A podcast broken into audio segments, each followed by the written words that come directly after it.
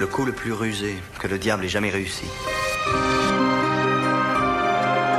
Ça a été de faire croire à tout le monde qu'il n'existait pas.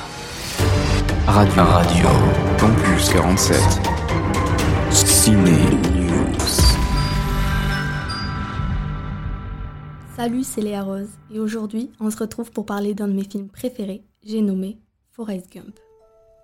Vous connaissez tous cette comédie dramatique américaine de 1994 dans laquelle Forrest se retrouve impliqué dans les principaux événements historiques américains.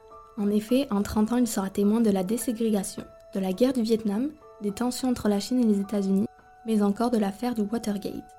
Il rencontrera des célébrités de l'époque comme Elvis Presley, le président Kennedy, Richard Nixon ou encore John Lennon.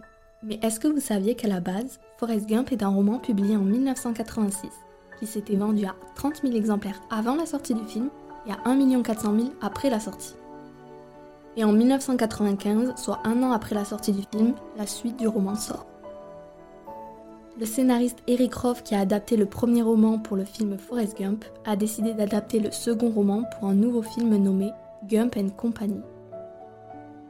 Dans ce nouveau scénario, Forrest se retrouve dans les principaux événements historiques américains qui se sont déroulés entre 1980 et 2000. On y découvre Forrest, commanditaire de la chute du mur de Berlin, témoin dans l'affaire O.J. Simpson et même partenaire de danse de la princesse Diana. Pendant ce temps, son fils, Gum Jr., lutte contre le virus du sida dont il est atteint. Mais Forrest ne se laisse pas démoraliser, puisqu'il va débuter une nouvelle romance avec une jeune institutrice. Malheureusement pour lui, cette dernière va perdre la vie dans l'attentat d'Oklahoma City.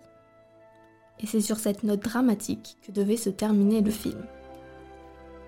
Alors vous vous demandez pourquoi le film n'a jamais vu le jour eh bien, Eric Roth a finalisé son scénario le 10 septembre 2001, et on le sait, le film devait se terminer avec la mort de la nouvelle copine de Forrest dans un attentat.